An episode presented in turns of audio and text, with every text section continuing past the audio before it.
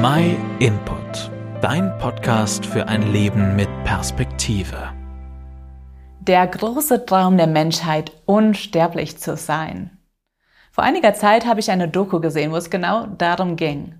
Da hieß es, der Tod ist der große Gleichmacher. Alle Lebewesen müssen sterben. Und ganz egal, ob wir nun Sport treiben, nicht rauchen, uns gesund ernähren, das sind immer alles nur Verzögerungen. Aber es gibt Zeitgenossen, die können sich damit nicht abfinden. Für die gilt der Satz, sterben, das machen immer nur die anderen. Und deshalb sind sie auf der Suche nach der Unsterblichkeit. Und dann gibt es ja auch den Mythos des Jungbrunnens. Aber bisher hat man weder diesen Jungbrunnen gefunden, noch irgendein anderes Mittel für die Unsterblichkeit. Also sucht die Forschung fleißig weiter nach irgendwelchen Lösungen. Aber angenommen, man würde ein Mittel finden, Laut der Doku wäre dann bald der Punkt erreicht, dass man nicht mehr alle Menschen auf der Welt ernähren könnte. Und deswegen halten Menschen schon Ausschau nach einem Ausweichplaneten.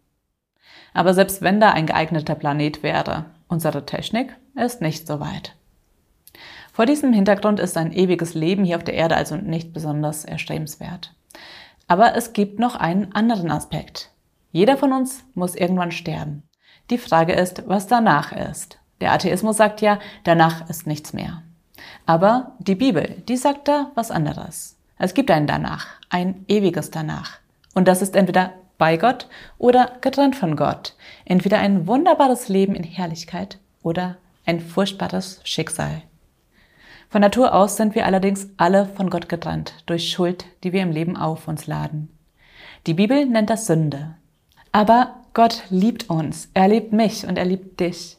Und deswegen hat er ein riesiges Opfer gebracht, damit wir in der Ewigkeit bei ihm sein können. Er hat für uns den Tod in Kauf genommen, damit wir Leben haben können.